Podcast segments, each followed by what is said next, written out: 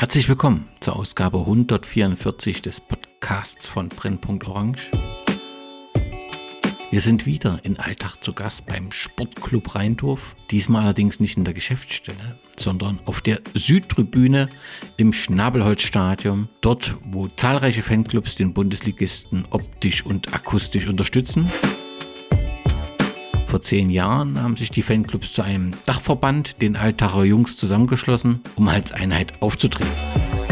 Über das Kurvenleben in einem Verein, dessen Arena mit einem Fassungsvermögen von 8500 Zuschauern mehr Platz bietet, als die Gemeinde Altach Einwohner hat, berichtet Julian im Podcast. Auch diesmal gilt, Kritik, Lob, Themen und Verbesserungsvorschläge sind herzlich willkommen. Schreibt mir entweder auf Brennpunkt Orange auf Twitter, Facebook oder Instagram. Ich freue mich über jede Reaktion. Und jetzt viel Spaß mit Ausgabe 144. Ich freue mich sehr, dich im Podcast begrüßen äh, zu dürfen. Heute schauen wir mal auf die andere Seite, schauen wir mal in die, die Südkurve und äh, wollen den Blick aus der Südkurve auf den Verein Sportclub Rheindorf Alltag werfen im, im zweiten Teil äh, des Podcasts, wo wir uns mit diesem Bundesligisten, der ein Dorfverein ist, ein Dorfclub, aber wenn man sich die Leistung anschaut und das Stadion, dann will das alles gar nicht so richtig passen. Julian, vielleicht äh, ganz kurz dich den Hörerinnen vorgestellt. Seit wann schlägt dein Herz für den SC Alltag? Also, ich stelle mich mal kurz vor. Ich bin der Julian, ich wohne in Feldkirch, bin seit 2006 Alltag-Fan. Ich bin damals zu Alltag durch so ein Gewinnspiel von einer äh, regionalen Bank bei uns gekommen. Dort haben wir halt zwei Karten gewonnen. Dort bin ich mit meinem Vater damals als Sechsjähriger aufs Bundesliga-Heimspiel gegen den GAK damals noch gegangen. Dort hat Alltag dann 4-1 gewonnen und so bin ich da meinem Verein ein bisschen kleben geblieben. Warst du selbst aktiv Fußballer oder bist du immer im Prinzip äh, in der Kurve gestanden? Aktiv Fußballer war ich eigentlich nie. Ich habe früher mal mit Freunden mittrainiert bei meinem, ich nenne es mal Heimatclub, das ist der Sportclub Thesis. Dort spielt die Kampfmannschaft aktuell in der zweiten Landesklasse, das ist die siebte Liga aber wirklich selber aktiv gespielt äh, habe ich eigentlich nie. Also ich war schon immer ein bisschen abseits vom Platz zu sehen. Was ist das, was dich am SCR-Alltag begeistert hat, dass du gesagt hast, dort bleibe ich, dort, das fasziniert mich? Es ist so dieses Familiengefühl. Also wirklich, man geht ins Stadion und vom, vom Gang ins Stadion, wenn man durch die Einlasskontrolle durch ist, bis, bis zum Abpfiff und vielleicht noch ein Bier nach dem Spiel, auf unserer Gastroterrasse auf der Osttribüne dort. Man fühlt sich wirklich als Teil von dem Verein und nicht nur als Zuseher, sondern man ist wirklich mittendrin. Auch bei uns beim Stadion, wo man halt wirklich ein ganz anderes Feeling hat, weil man halt wirklich direkt neben dem Spielfeld ist und wirklich nach der Bande direkt das Spielfeld anfängt. Das ist was komplett anderes wie zum Beispiel in anderen Stadien. Also ich kann es mit keinem anderen Stadion vergleichen, was, was man bei uns im Schnabelholz oder in der Cashpoint Arena sieht. Das hat ja auch im vorherigen Podcast euer Geschäftsführer angesprochen, dieses familiäre Gefühl, was ja selbst beim, auch durch den Aufbau des, des Stadions im Schnabelholz ähm, entstanden ist. Vielleicht erst nochmal die Region aus, aus ja, Sicht eines Fans beleuchtet, ähm, bevor wir vielleicht zum Fußball in der Region kommen. Mit was verbindest du persönlich das Bundesland Vorarlberg? Vorarlberg ist für mich einfach Heimat. Ich finde, eine Besonderheit von Vorarlberg ist, dass es sich ein bisschen von Restösterreich abhebt. Dass es halt nicht dieses typische, ich, wir Vorarlberger sagen dazu, innerösterreichische ist, sondern dass es halt, es ist halt ein alemannisches Bundesland und das merkt man auch. Die Mentalität bei uns ist eine komplett andere, wie jetzt zum Beispiel in Wien, Oberösterreich, Steiermark, Salzburg oder so es ist einfach ein bisschen anders und man geht auch mehr aufeinander zu. Es ist viel familiärer bei uns als in anderen Bundesländern.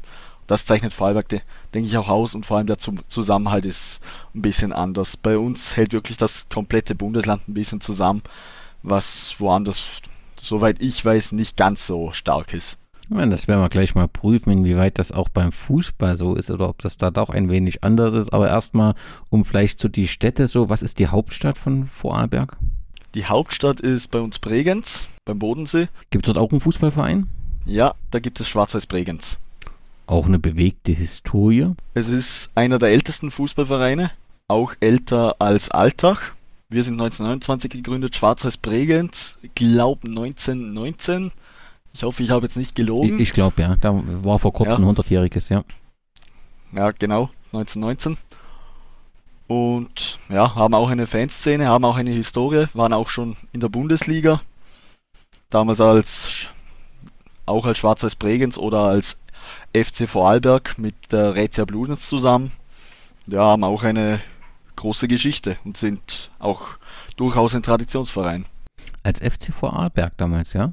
Ja, Wenn bei den Fußballprofis jemand shoppen will, wo, in welche Stadt geht er denn dann in Vorarlberg? nach Dornbirn beim Messepark. Weil das dort in Dornborn ist so eine größere Stadt, wo man auch einkaufen kann, shoppen kann. Ja. Ja, genau. Dormen ist die größte Stadt in Vorarlberg, hat 50.000 Einwohner ungefähr, bisschen weniger, glaub. Hat das größte Einkaufszentrum in Vorarlberg, der Messepark. Dort gibt es auf jeden Fall weitaus über 100 Läden. Und ja, dort gibt es auch eine Eishalle, wo noch ein Eishockeyverein spielt, der EC Dornbirn aus der Eishockey-Bundesliga. Und in Sachen Fußball? Im Fußball gibt es den FC Dornbirn aus der zweiten Liga, also aus der Admiral zweite Liga. Liga 2. Ja, Liga 2.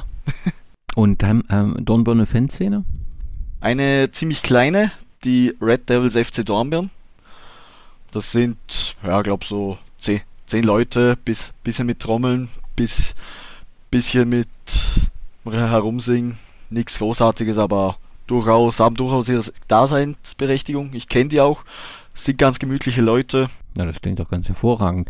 Wenn ein Spieler abends etwas trinken will, und es soll wohl immer mal vorkommen, dass das auch passiert, äh, wo geht er dann hin? In welche Nach Stadt? Feldkirch, in Nach die, Al die, in die Altstadt, also in die Innenstadt. Weil es sich dort lohnt, urische Kneipen sind und man dort am besten abends zusammensitzen kann. Ja, das ist in Vorarlberg natürlich immer ein bisschen subjektiv, aber meiner Meinung nach auf jeden Fall Fer- Feldkirch mit den ganzen Bars bei uns. Bei uns gibt es eigentlich für jeden was. Es gibt American Bars, es gibt Punk Bars, es gibt äh, Clubs in jegliche Richtung für jede Altersklasse.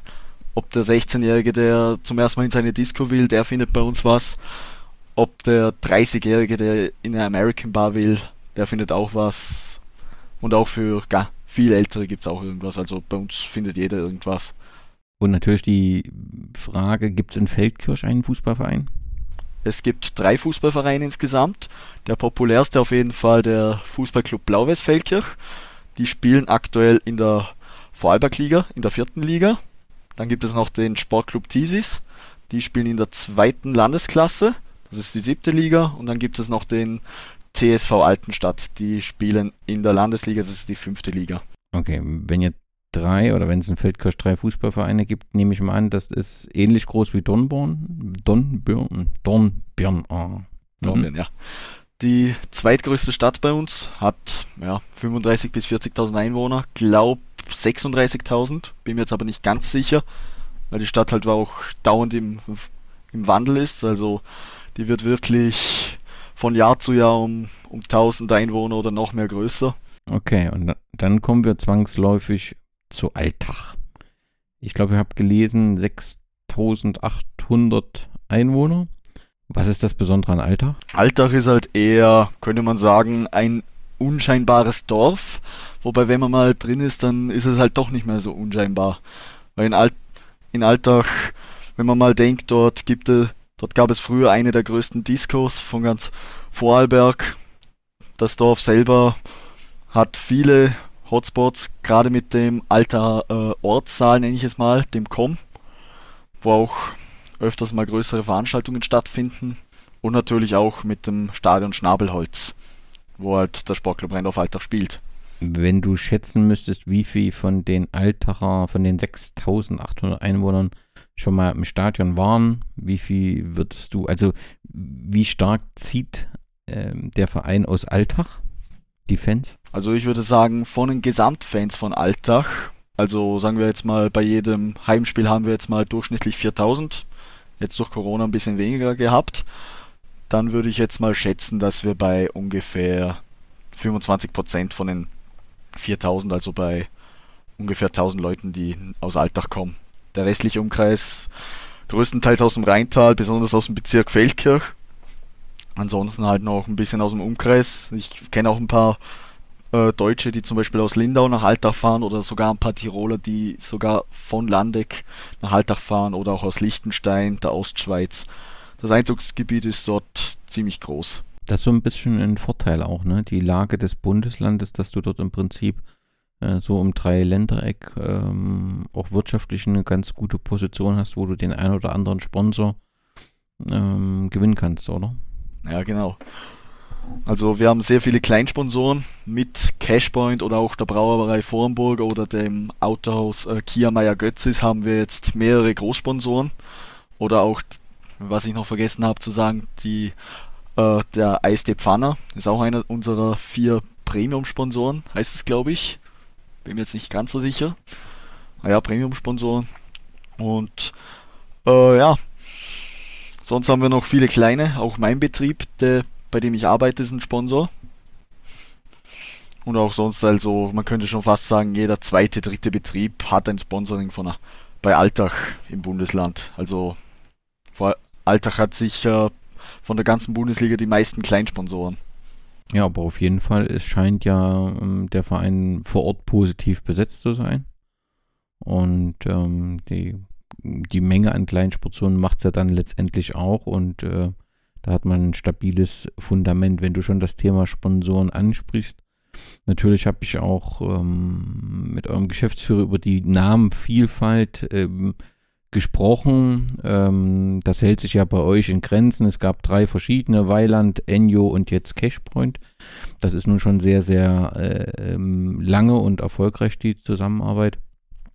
Ähm, wie blicken da die Fans in der Zwischenzeit, es geht jetzt seit 2005, äh, ist der Vertrag unterzeichnet, seit 2006 hat ja Cashpoint Eingang in Logo, Name und letztendlich auch zum Anfang sehr stark beim Thema Farbe gefunden. Die Farbe ist so ein bisschen zurückgegangen.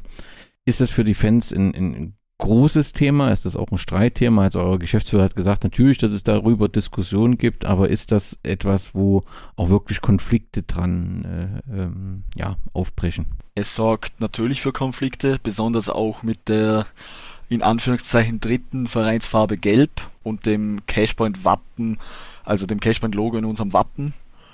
Gerade jetzt die Saison ist das äh, ist das Gesprächsthema wieder ein bisschen äh, außer Versenkung geraten. Warum? Ist da irgendwas passiert?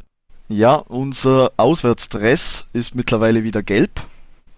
Zum ersten Mal seit, ich glaube, seit 2000, seit dem letzten Bundesliga-Abstieg, glaube sogar. Also seit dem ersten Bundesliga-Abstieg 2009, glaube ich sogar. So kann mich nicht erinnern, dass wir in der zweiten Liga mal ein gelbes Trikot hatten. Und dort, dort haben die Fans auch eine Initiative gestartet mit Alltag ist nur schwarz-weiß, also Alltag ist nur schwarz-weiß und auch mehreren Spruchbändern und es gibt da jeder, bei jedem Heimspiel und jedem Auswärtsspiel hängt halt dieses Banner der Fans, dieses Alltag ist nur schwarz-weiß.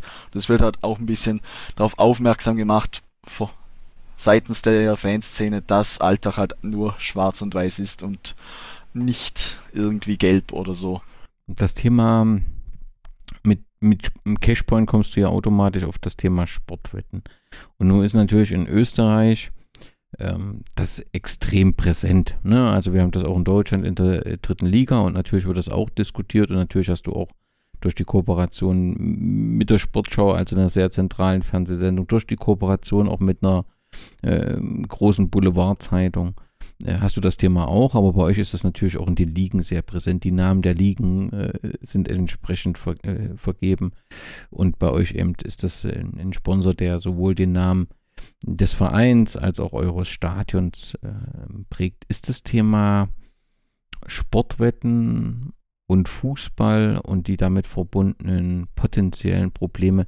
Ist es ein Thema, was regelmäßig aufbricht und auch diskutiert wird, jetzt ganz unabhängig von den Geschehnissen in der Regionalliga Ost, über die gerade diskutiert wird? Oder ist das so, diskutiert das eigentlich gar nicht niemand mehr? Also bei uns gibt es ja jetzt in, in Bremen eine Initiative, das genauer zu beleuchten und äh, sogar aus dem Fußball zurückzudrängen. Passiert sowas in Österreich auch oder bekommt man das kaum mit? Also ich persönlich habe wenig in die Richtung mitbekommen. Klar gibt es immer mal wieder Rufe, besonders bei bisschen fragwürdigen Schiedsrichterentscheidungen oder fragwürdigen äh, Spielvergehen der einen oder anderen Mannschaft, dass es dann heißt, ja, das ist geschoben, das ist geschoben, aber nicht wirklich so eine Art Initiative, dass es heißt, ja, das und das muss jetzt nochmal beleuchtet werden. In die Richtung eigentlich wenig bis gar nichts. Also das ist im Prinzip ein fester Partner, Sportwetten. Man nimmt, nimmt das auch als Bereich äh, wahr, nutzt das auch oder nutzt das nicht, je nachdem. Aber ähm, es gibt da keine flächendeckende äh, kritische Diskussion, ob das eine gute Kombination ist, Sportwettenanbieter und Fußball. Nein, eigentlich wenig bis gar nichts. Wie gesagt, also er ist halt da, aber in die Richtung gibt es eigentlich nichts. Ja, dann äh, zum Stadion und dem Sportplatz. Äh, Zuvor war es bis 1990 der ähm, Sportplatz Riedle, auf äh, dem der SC Rheindorf Alltag gespielt hat. Geschäfts-, euer Geschäftsführer hat es erklärt, er ist wohl ein Sportplatz mitten im Ort und der wird im Prinzip jetzt noch ein bisschen für Nachwuchs äh, genutzt und dann äh, später nicht mehr. Weißt du, wo der Name Riedle herstammt? Ähm, da war früher einfach nur eine Fläche, mhm. also einfach nur eine Grasfläche und bei uns sagt man da gerne mal zu einer größeren Grasfläche das Ried dazu. Bei uns im Feldkirch gibt es auch so eine größere Grasfläche zwischen äh, Thesis und Toasters und da, da sagt man halt auch das Ried dazu. Ah. Ich denke, dass es halt da daher kommt. Eine fixe Quelle habe ich in die Richtung nicht. Aber es klingt ja schlüssig. Ja, Passt, das ja. klingt relativ schlüssig, also so erkläre ich es mir halt. Okay, und das ähm, Schnabelholz äh, hatte er so erklärt, dass es im Prinzip diese Gartenpartielle oder diese Partielle dort, dass die diesen Namen hatte. Aber der Name Schnabelholz ist ja schon irgendwie sehr speziell. Was ist das ein Kunstname oder sagt das was Bestimmtes aus Schnabelholz? Weiß ich ehrlich gesagt gerade nicht. Also ich weiß nur, dass es da halt diese dieser Ortsteil gab, wo halt Schnabelholz hieß und es die äh, Adresse des Stadions ist ja bis heute noch Schnabelholz 1 und damals, also ich könnte es mir auch noch so erklären, dass es damals halt äh, eine ganze Straße halt ging, was weiß ich, Schnabelholz 1, Schnabelholz 2, Schnabelholz 3, Schnabelholz 50, einfach das alles in diesem Ortsteil Schnabelholz hieß. Ja. Und wo dieser Begriff dann herkommt, das sollen irgendwann mal, ja, alterer Historiker herausfinden und vielleicht haben sie das schon, wir müssen es nur irgendwie finden. Wem gehört eigentlich das Stadion, was 1990 ja im Prinzip auch von allen äh, zusammen erbaut wurde? Gehört das Gemeinde oder Verein? Das gehört der Gemeinde offiziell. Wurde das, weißt du, ob das sofort angenommen wurde und alle begeistert waren oder ob es auch Kritik gab, dass so ein bisschen außerhalb des Dorfes dann äh, so ein Sportplatz entsteht? Ähm, nein, das war 1950. Dort gab's, äh, weil der SC auf Altach hatte damals die lebensnotwendige, äh, also das lebensnotwendige Bedürfnis, dass sie ein, eine bestmögliche Infrastruktur schaffen. Und dort gab es dann ein Schreiben an die Gemeinde, um da den Erwerb des Riedle, das war damals halt noch dieses Feld, äh, in Erwägung zu ziehen. Und dort gab es dann mit dem damaligen Besitzer des Riedles, gab es damals so, eine, so ein Abkommen, dass der das halt den pachtet, aber damals wurde noch kein Pachtgeld, also ein Pachtgroschen hat das damals noch ge geheißen, gezahlt. Das neue Stadion heißt seit 2007 nicht mehr Schnabelholz, sondern Cashpoint ähm, Arena. Nun wissen wir auch, dass das ähm, das übliche Prozedere ist, aber das übliche Prozedere bedeutet in der Regel auch intensive Diskussionen. Wie war das bei euch äh, 2007? Gab es da schon kritische Stimmen oder war man zu dem Zeitpunkt einfach froh, dass man eine finanzielle Unterstützung hatte? Ich denke, zu, zu damaligem Zeitpunkt dort war man einfach froh, dass man eine finanzielle Unterstützung hatte. Dort, damals war es halt wirklich so, nimm was du kriegen kannst. Dort war auch die Fanszene noch nicht ganz so aktiv, wie sie es heute ist, 2007. Und also wirklich kritische Stimmen könnte ich auch gar nicht sagen, weil mit 2007 war ich sieben Jahre alt und ich habe äh, irgendwie aus, äh, Beka aus Bekanntenkreisen, die ich in Alltag kenne oder online habe ich auch nie was deswegen gelesen, dass es dort irgendwie Probleme gab. Okay, denn die nächsten, also nachdem ähm, das neue Stadion dann letztendlich äh, mit seit 1990 steht und dann kontinuierlich ausgebaut wurde, gab es große Ausbauabschnitte im Sommer äh, 2015 und 2019. Kannst du äh, die Heimstätte für ja, Groundhopper ähm, oder jemand, der einfach Bundesliga in Alltag besuchen will, mal beschreiben, was erlebt er, wenn er ins Schnabelhals kommt? Ich kann jetzt mal erklären, wie es heutzutage ist. Heutzutage steht man vor einem komplett überdachten Stadion mit äh, fast überall Sitzplätzen. Es gibt nur noch Stehplätze auf der Südtribüne, wo die, Fa wo die Fans stehen, wo auch ich zu finden bin. Und gegenüber auf der Nord gibt es einen kleinen Stehplatzbereich noch. Aber auch dort mittlerweile fast nur noch Sitzplätze. Man, man hat auch, äh, was bei uns wirklich cool ist, ist auf der Ost die Gastro-Terrasse, wo man nach dem Spiel, in anderen Stadien ist es teilweise so, dass man nach dem Spiel nach Abpfiff schon fast direkt aus dem Stadion geworfen wird. Bei uns kann man bis Mitternacht oder sogar noch länger teilweise noch auf der Ost seine Bier trinken. Dort gibt es dann auch immer Live-Musik, wird auch immer äh, online auf der Webseite von Altach immer angekündigt, wer da spielt. Das, dort bin ich auch meistens anzutreffen, wenn ich nichts anderes nach dem Spiel vorhabe, dann findet man mich dort auch immer. Das klingt doch sehr familiär. Wird das intensiv genutzt? Das wird sehr intensiv genutzt. Also ich bin ganz ehrlich, bei der Live-Musik auf der Osttribüne dort, die Gefahr, dass man dort umfällt, ist sehr gering, weil dort ist wirklich dann, dort sind von den vier Tribünen, von den 4000 Leuten sind dort sicher dann noch 2000 dort zu finden. Okay, na, das klingt doch aber ganz hervorragend. Das sollte man sich auf jeden Fall vormerken. Ist die Geschäftsstelle, dann gibt es dafür ähm, die Mitarbeiter auch Räumlichkeiten am Stadion oder ist das woanders platziert? Das ist auch am Stadion. Also es gibt die ganzen Räumlichkeiten, die sind eigentlich direkt beim Stadion. Die Geschäftsstelle ist vor dem Stadion beim Haupteingang äh, eingegliedert. Dort, das ist das sogenannte SCA Office. Da kann man auch zu den Öffnungszeiten Karten für Spiele kaufen oder eine Saisonskarte beantragen oder ähm, zum Beispiel sich ein Trikot kaufen oder sonstige Fanartikel. Dort ist auch daneben äh, ein, eine Filiale der österreichischen Post drin. Also dort könnte man auch Pakete theoretisch abgeben, aber das ist jetzt weniger alltagbezogen. Okay. Aber es ist ähm, im Prinzip allein Stadion und Geschäftsstelle. Es ist jetzt nicht irgendwie, dass da noch ähm, Ausstellungsräumlichkeiten, wo sonst Messe stattfindet. Ähm, ja, häufig ist das ja dann auch noch ein Kongresszentrum, das Stadion, äh, sondern es ist wirklich allein ein Stadion für allein Fußball bezogen. Genau. Die Zuschauer haben sich, äh, die Zuschauerzahlen äh, in dem letzten Abschnitt Bundesliga liegen so bei 5 bis 4 1000 Zuschauern. Die letzten Jahre ähm, geht es ein wenig zurück, wobei wir halt zwei Jahre haben, die nicht ganz fair sind zu analysieren. Das ist ähm, durch die Corona-Pandemie. Wie zufrieden ist man grundsätzlich im Alltag mit der Zuschauerentwicklung? Dadurch, dass man sich halt immer noch als Dorfclub sieht und wenn man sich mit anderen äh, vergleichbaren Dorfclubs ansieht, wenn man jetzt mal Hartberg nimmt oder früher St. Pölten dort, oder die Admira oder was weiß ich, äh, wen gibt es denn noch da? Der Wolfsberg AC oder jetzt auch aus der Klagenfurt, was zwar ein Stadtverein ist, aber halt doch sich erst wieder in der Bundesliga so richtig etablieren muss und auch fantechnisch ist man, denke ich, schon ganz zufrieden. Also ich persönlich bin stolz auf die Zuschauerzahl, dass auch das kleine, unscheinbare Bundesland Vorarlberg so einen Fußballverein stell stellen kann in der Bundesliga und ganz oben mit den großen Wiener, Gra äh, Grazer Clubs mitmischen kann beim Stadion müssen wir natürlich eine Fragestellung thematisieren, bevor wir dann zu Fans zählen und natürlich die Vereine kommen, mit denen ihr überhaupt nicht könnt und mit äh, denen ihr gut könnt. Ähm, es bewegt ja alle, dass wir in der zweiten Liga in Österreich Austria-Lustenau an der Spitze stehen haben und äh, letztendlich ist das ein Verein, der sehr mit euch um, um um die Vorherrschaft im Vorarlberg konkurriert. Und es stellt sich halt die Frage, ob der Aufstieg überhaupt möglich ist aufgrund des bisher fehlenden Bundesliga-tauglichen Stadions, so scheint es zumindest zu sein.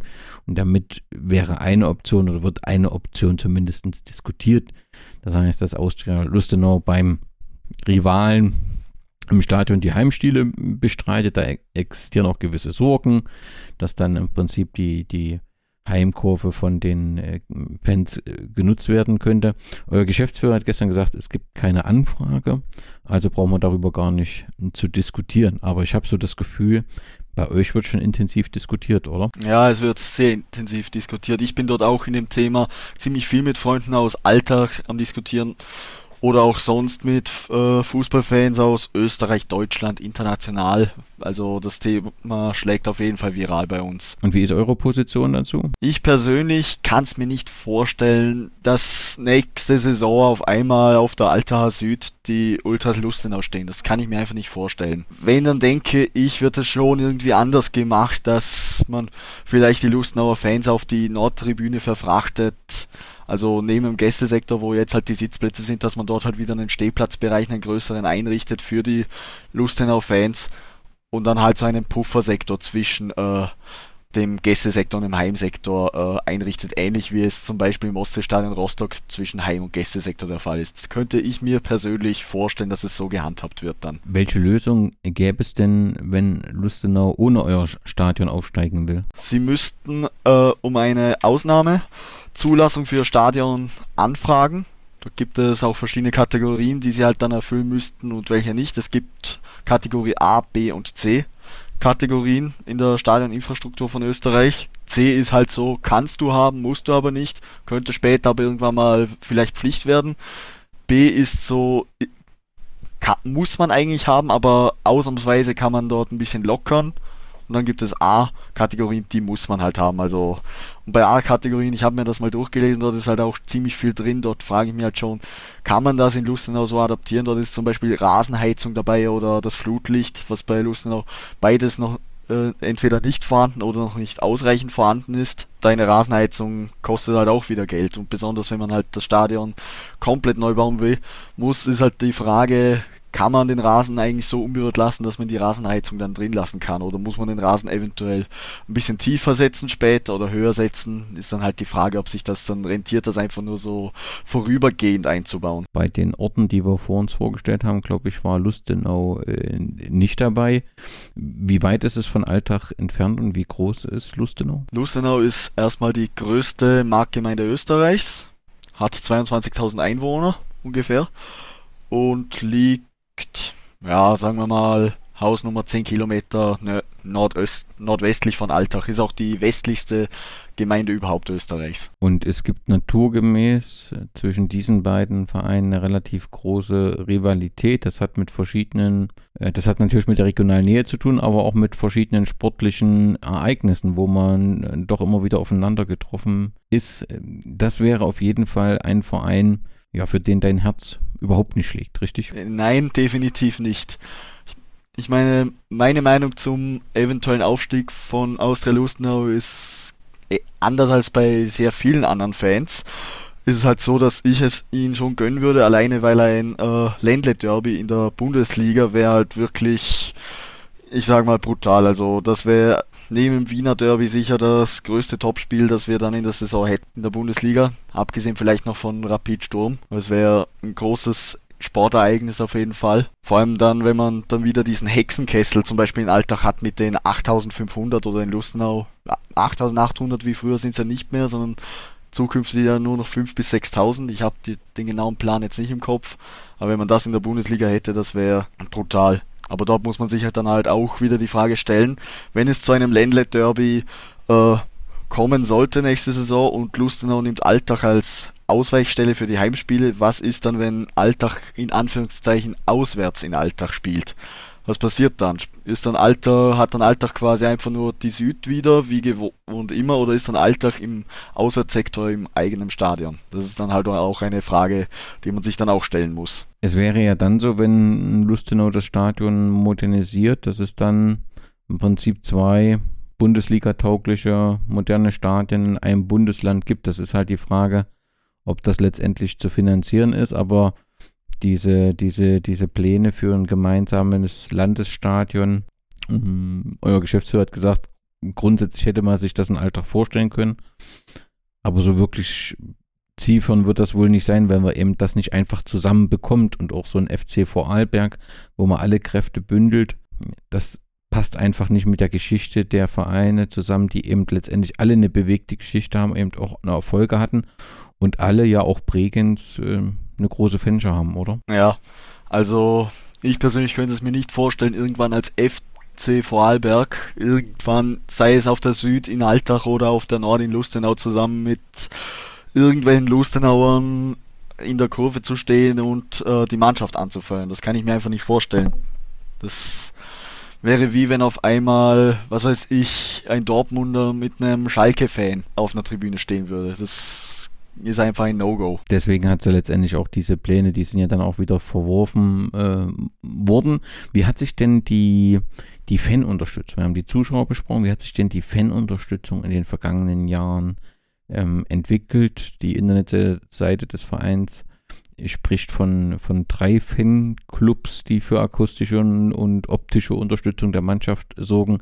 Ist das so zutreffend? Ja, es, es gibt drei Fanclubs und dort muss ich sagen, dort hat sich in den letzten Jahren einiges verbessert. Besonders auch was, die, äh, was der Auswärtssupport angeht. Der Heimsupport war eigentlich immer relativ solide, aber auswärts gab es früher mal Auswärtsfahrten, wo, wo halt die Auswärtsfahranzahl nicht ganz so war, wie man es sich vorgestellt hatte, aber in letzter Zeit gibt es eigentlich immer wieder gute Auftritte, auch die auch gut auch gute Bilder zu schießen. Also dort entwickelt sich sicher alles im Guten und ich bin guter Dinge, dass es sich weiter gut entwickelt. Wer sind die drei Fanclubs und wie groß sind die jeweils? Es gibt einmal die Supporting Patriots 2008, dann gibt es die Black Army 2000, äh, 2010 und die Black Crusader 2015. Alles zusammen sind das, glaube ich, 50 bis 100 Leute, also relativ klein, aber mit Tendenz nach oben. Also wie viel die einzeln haben, weiß ich jetzt nicht im Kopf, weil die treten eigentlich zu 90 Prozent immer als Dachverband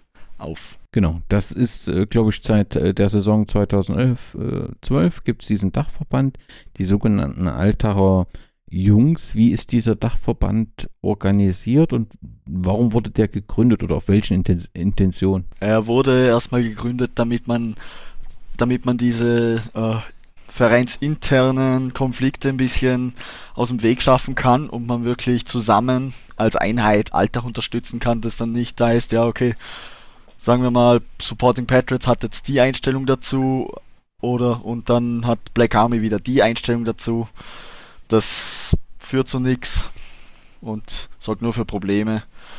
Und es gibt ja auch die Möglichkeit, äh, dem Dachverband beizutreten. Dann bekommt man auch billigere äh, Artikel beim Fanclub-Stand von denen. Die haben immer, immer bei den Heimspielen hinter der Süd einen Fanclub-Stand. Und man kann auch äh, dann billiger bei den äh, Busfahrten, die die organisieren, dann mitfahren. Was sind so die, die Mengen ähm, an Anhängern und ähm, äh, Fans, die sich so auf Auswärtsfahrten machen? Klar, hängt natürlich ab vom jeweiligen Gegner, aber ist das eher eine kleine Gruppe oder ist das schon ein ordentlicher Mob, der auswärts fährt? Also ein ordentlicher Mob, wie man es in Deutschland kennt, auf jeden Fall nicht. Für österreichische Verhältnisse sicher ganz solide, also 50 bis 100 eigentlich immer, auch wenn es im Gästesektor manchmal nicht ganz so aussieht. Aber 50, weil es gibt sehr viele, die auch außerhalb vom Gästesektor dann irgendwo im neutralen Bereich sitzen. Aber 50 bis 100 sieht man eigentlich auch immer. Also ich treffe eigentlich jedes Mal, wenn ich irgendwie mit, sei es mit dem Zug oder ja, ich fahre halt jetzt selber meistens mit dem Zug nach Alltag, dann treffe ich meistens auch im, äh, äh, nicht nach Alltag auf die Auswärtsspiele nach Wien, Graz oder so, sondern trifft man meistens auch im Zug schon ohne sich davor zu verabreden, auch irgendwelche anderen Alltag-Fans und kommt mit denen dann auch ins Gespräch. Wenn du so ein, für diejenigen HörerInnen aus Deutschland, wenn du so ein, so ein Ranking der aktuellen Bundesliga-Unterstützung äh, aufmachen müsstest, an welcher Stelle wäre dann aus deiner Sicht äh, der Altacher Support? Wenn man jetzt mal rechnet, in der Bundesliga selbst, äh, wenn ich jetzt Österreich weit, also alle Ligen mitzählen müsste, das wäre ein bisschen schwierig, weil es halt kaum vergleichbar ist, aber ich würde sagen, nach Rapid, Sturm, äh, Lask und Austria sicher auf Platz 5. Das klingt doch hervorragend. Da sind auch in der Vergangenheit ein paar Freundschaften entstanden, die auch international oder auch internationale Verbindung. Wer sind die ähm, befreundeten Fangruppen? Früher gab es mal äh, eine ne Fanfreundschaft zum HC Davos. Also ein Eishockey-Club ist das. Du sagst früher, weil das Ja, früher.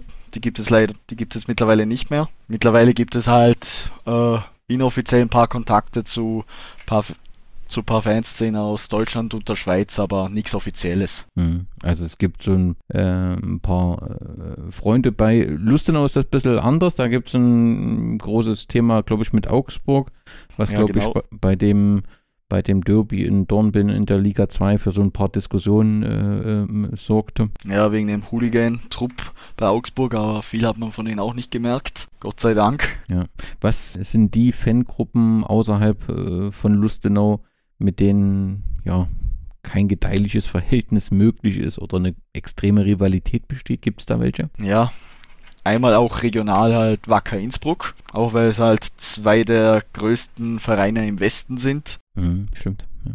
Red Bull Salzburg sowieso klar wegen dem Kommerz. Und dann gibt es auch noch, äh, ich sag mal, gewisse Meinungsverschiedenheiten mit der Fanszene von SV Ried. Okay. Gibt es da irgendeine Erklärung oder gab es da mal einen Vorfall oder also Innsbruck verstehe ich jetzt regional, ja, aber was war mit Ried? Ried kann man mal sagen, es sind zwei Fanszenen, die ungefähr gleich groß sind und es ist ja erstmal dort der Konkurrenzkampf, wer der bessere Support macht und alles.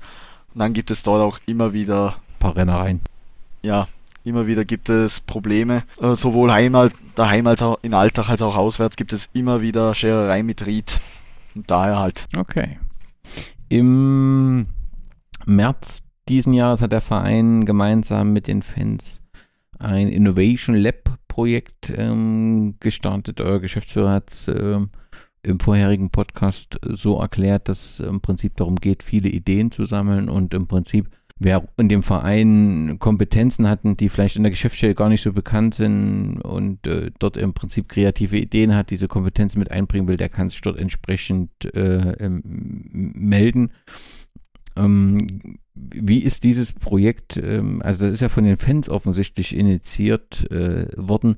Gibt es das auch in anderen Vereinen, solche Projekte, oder wie ist man auf, auf sowas gekommen? Also ich glaube, das ist bei Alltag sogar äh, exklusiv, also dass es das kaum bei anderen Vereinen gibt.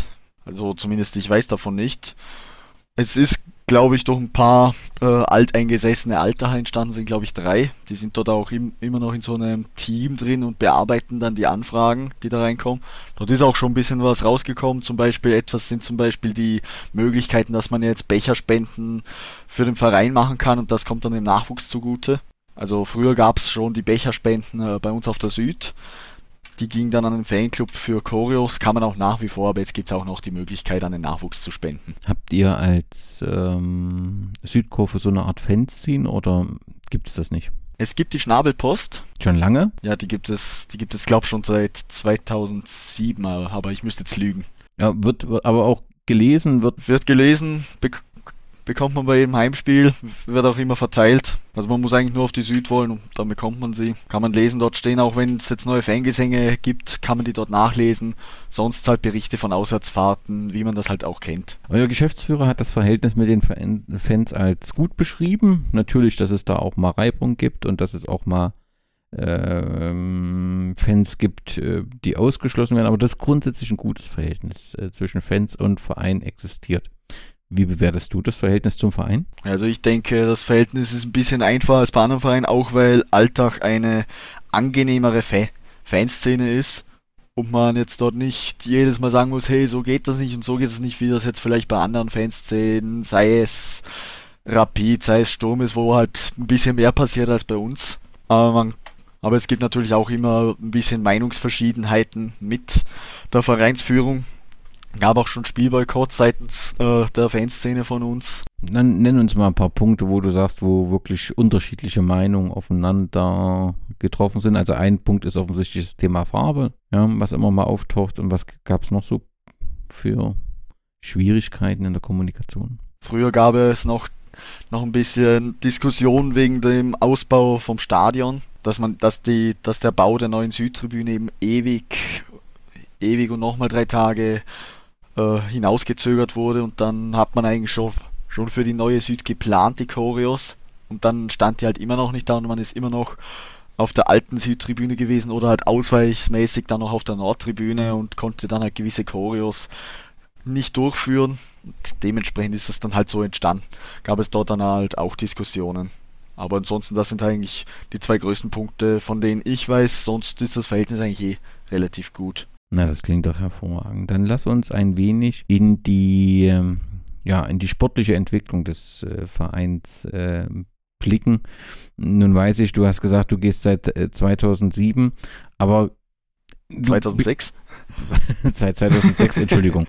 Du beschäftigst dich ja auch ein wenig mit der Geschichte. Wann, wann hat denn das alles mit dem Fußball in Alltag angefangen? Das offizielle Gründungsdatum ist mal der 29. Dezember, äh, der 26. Dezember 1929. So, jetzt hätte ich mich fast verredet. Und ja, das ist damals noch als Turnerband Alltag gegründet worden. Oder Turnerbund Alltag. Das hat damals noch angefangen. Da, davor gab es noch ein paar Altacher Legionäre, die beim VfB Hohenems gespielt haben. Im, sagen wir mal, Ausland. Dort dann, als es immer mehr Altacher bei Hohenems gab, hat man halt gesagt, eigentlich könnte Altach ja einen eigenen Fußballverein gründen. Und dann gab es eben diesen Turnerband Altach. Und der ist, wenn ich es richtig gelesen habe, im Gasthaus Krone gegründet worden. Gibt es das Gasthaus noch? Ähm, müsste ich gerade selber überlegen. Ich laufe da nämlich ab und zu vorbei, aber glaube, ja, das ist noch aktiv, glaube ich. Da wurde, das ging dann bis äh, 1938, glaube ich. Dann wurde aufgrund vom Zweiten Weltkrieg der Spielbetrieb wieder eingestellt. Kurz nach dem Zweiten Weltkrieg dann 1946 wieder aufgenommen. Damals, glaube ich, damals ist der Name aber wieder geändert worden in, ich glaube, Sportverband Alltag. Also SV Alltag, glaube ich mal. Muss ich selber nochmal überlegen. Ah ja, glaube Sportverband Alltag, genau. Und ja, sp später dann, im Jahr 1949, gab es dann einen neuen Namen, Sportclub Rheindorf Alltag. Und den Namen tragen wir seit heute von der U7 bis zur Profimannschaft. Und auch früh war, glaube ich, schon klar, dass es schwarz-weiß ist, die Kombination. Ja, das, das war schon 1929 der Fall. Also das Foto vom, von der ersten Mannschaft damals, 1929, war auch schwarz und weiß. Und ein sehr einfach gestaltetes Logo ursprünglich. Ja, ja welches heute noch von der Fanszene für alle Vereinsauftritte genutzt wird. Da merkt man, da hängt man ein wenig das äh, Herz dran und ist natürlich auch so ein bisschen ein Signal an den, den Verein, dass wir gern, dass man diese Tradition nicht äh, ja, in Vergessenheit geraten lassen will. Und ähm, ich denke, ich habe zumindest äh, euren Geschäftsführer auch so verstanden, dass er gesagt hat, als dann dieses Logo entstanden ist, als die gelbe Farbe reingekommen ist, das hat man damals eben äh, versucht, aufgrund der, der Schwierigkeiten zu machen, dass man auch dankbar war, aber er würde das, glaube ich, heute nicht nochmal so machen. So richtig los ging es dann aus, was ich so gelesen habe, dann äh, Ende der 80er Jahre, dort taucht ein Name ähm, auf den ich immer wieder lese, ein, ein Likonier aus dem ehemaligen, ehemaligen Jugoslawien, Rate Plakalovic. Ist das ja. richtig? Ist, er scheint mir irgendwie eine wichtige ähm, Säule zu sein und scheint dann auch immer noch mal den Weg zurückgefunden haben nach Alltag. Ja, das war, in, das war 1980, 81. Der Stoß damals zu uns aus dem ehemaligen Jugoslawien mit dem konnte man einige sportliche Erfolge feiern. Und im Jahr, im Frühjahr 1983 wurde dann auch eine Gemeindestube noch errichtet um die Zeit. Westlich von der Autobahn, also auf dem Gelände des heutigen Stadions, wurde damals das erste Grundstück in Richtung Schnabelholz errichtet. Und in die Richtung ging es dann langsam in die heutige Zeit. Da ging es dann kontinuierlich aufwärts. Er war dreimal äh, Meister der dritten Spiel Spielstufe, also der Regionalliga West müsste das gewesen sein, 91, 97, 2004 und konnte da halt in die zweite Liga ähm, aufsteigen, hielt euch da nicht immer, zumindest Anfangsphase nicht ähm, immer sehr lang, aber spannend ist halt so die Namen zu lesen, wenn man die Regionalliga West von 1990, 91 sieht, was dort halt für Namen auftauchen. Ihr also als Meister ähm, dann als Vierter eben Hohen Ems VfB, äh, als Fünfter FC Dornbirn, äh, Dornbirn und als Achter SC Austria Lustenau. Also da waren schon viele äh, Lokalderbys äh, in den 90er Jahren. Weißt du was, ob es damals auch bei euch so eine so eine ja, Fan- und Hooligan-Szene um die Zeit gab oder ob das eher tatsächlich äh, bitte nicht falsch verstehen, aber so lokaler, dörflicher Fußball war ohne äh, großes Spektakel drumherum. Ich glaube wirklich, dass es eher dörflicher Fußball war. Vielleicht mit ein, bisschen mehr Leuten, als man heute in der Regionalliga antreffen würde. Weil es damals halt auch noch, es waren halt andere Zeiten damals noch. Ich meine, ich war nicht dabei, ich kann da nicht mitreden.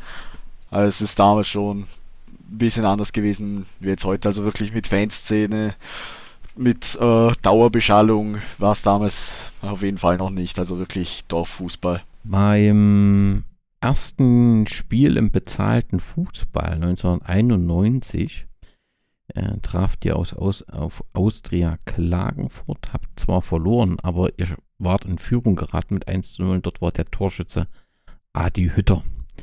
Und äh, Adi Hütter spielt im Alterer Fußball eine wichtige Rolle. Er war ja nicht nur Spieler, sondern er war, glaube ich, auch in der Jugend bei euch, wenn ich das richtig in Erinnerung habe. Und er war auch Trainer. Ja, genau. Er war bei uns in der Jugend ein paar Jahre. Und ich glaube sogar die ganze Jugend, bin mir jetzt selber nicht sicher. Er war Spieler bei uns und auch in der zweiten Liga, kurz vor der, kurz vor der ersten äh, Trainerzeit von Damir Kanadi war er bei uns Trainer. Der SC Alltag befindet sich nach dem 1:1 Auswärtsremis bei der Admira weiterhin voll im Titelkampf und auch Austria Lustenau zeigte zuletzt starke Leistungen.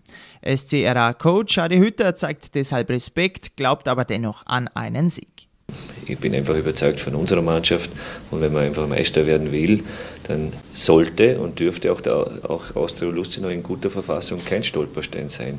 Und wenn es so sein sollte, dann frage ich mich dann zum Schluss, ob wir, ob wir uns dann auch schlussendlich das verdienen, Meister zu werden. Und ähm, da war immer das Ziel, wieder aufzusteigen. Das hat man nicht geschafft, deswegen hat man ihn entlassen. Ich kam nicht dazu, leider im Podcast ähm, Christoph Lengle zu fragen, aber ich habe mal ein Interview gelesen, wo er gesagt hat, das ist so eine Entscheidung, die bereut er so im, im Rückblick ein wenig ähm, ihn entlassen zu haben. Denn ähm, man muss ja sagen, nachdem er im Prinzip von euch weggegangen ist, ging seine Trainerkarriere äh, kontinuierlich aufwärts. Hat er ein gutes Verhältnis äh, zu Alltag? Ich glaube, ich habe mal gelesen, Ehrenmitglied, kann das sein? Ja, genau. Also er hat ein gutes Verhältnis zu Alltag. Er postet auch gerne mal auf Twitter, Facebook oder so Sachen über Alltag, wenn es mal Erfolge, wenn es mal Erfolge bei Alltag gibt. Und ich denke, er ist sicher immer noch im Herzen Alltacher. Was dann noch äh, Besonderes ist, im, im, als er 2004 ähm, die Regionalliga ähm, gewann, gab es wieder eine Relegation. Dort traf ihr auf den FC Lustenau. Das muss man ja auch sagen, ne? dass Lustenau zwei Vereine und äh, ähm, auch beide Vereine ähm, mit einer bewegten Vergangenheit und dort gab es so einen Ballzauberer, so einen ähm, brasilianischen Operdan Carneiro. Ich weiß nicht, ob ich es ausspreche. Auf jeden Fall habe ich das Gefühl, dass das so ein Held war, der zwar äh, in seiner Vergangenheit bei Lustenau erfolgreicher gespielt hat, aber ein halbes Jahr bei euch war und dann äh, mit seinem Tor diesen Derby-Sieg schaffte. Er hat ja auch so ein bisschen eine spezielle Geschichte hinter sich, oder nee, prägt eine spezielle Geschichte, weil er dann 2006, also wieder nach äh, Brasilien irgendwie so ein Hobbyspiel hat, erschossen wurde. Aber ich lese bei vielen, die damals in, dort gespielt haben, vielen Brasilianern, dass dieser Name immer fällt, dass er so eine Bezugsperson war und viele Brasilianer in eure Region geholt hat. Stimmt das? Kann man auf jeden Fall sagen. Also nach ihm kam, kam ziemlich viele auch zu uns. Unter anderem auch Ailton. Also ich denke, er war so ein bisschen so ein Werbeschild für zukünftige Brasilianer. Ja. Hast du Ailton mal spielen gesehen? Ja, das war damals so. Also dort bei dem Spiel, wo er dieses legendäre Interview von sich gab, dort war ich selber im Stadion. Okay. Okay, aber ähm, das hat ja auch äh, Christoph Lengel gesagt, dass ähm, er hatte gesagt, Ailton hat ja recht, ne?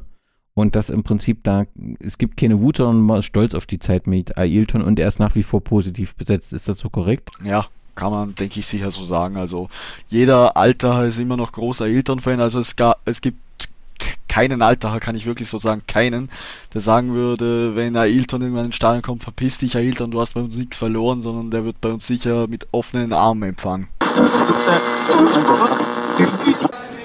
Schauen Sie sich das an. 7500 Zuschauer, das Stadion Schnabelhals in Alltag, das ist seit Tagen ausverkauft und es geht um diesen Teller. Und die Alltacher, die können es heute aus eigener Kraft schaffen. Sie können Meister in der Red Sox ersten Liga werden und damit aufsteigen in die T-Mobile Bundesliga zum ersten Mal in der Vereinsgeschichte. Und die Alltacher, die hätten heute gut und gerne 15.000 bis 20.000 Karten für dieses Derby gegen Austria Lustenau verkaufen können. Die Altacher können es also auf eigener Kraft schaffen. Wenn sie heute gewinnen, dann sind sie auf alle Fälle Meister. Aber selbst ein Punkt könnte ja reichen, nämlich dann, wenn der Lass gleichzeitig in Wien bei den Austria-Amateuren nicht gewinnt. Auf alle Fälle fiebern hier alle vor Adelberger Fußballfans dem Anpfiff entgegen. Ungefähr 7500 steppen hier. Unglaubliche, dichte Atmosphäre.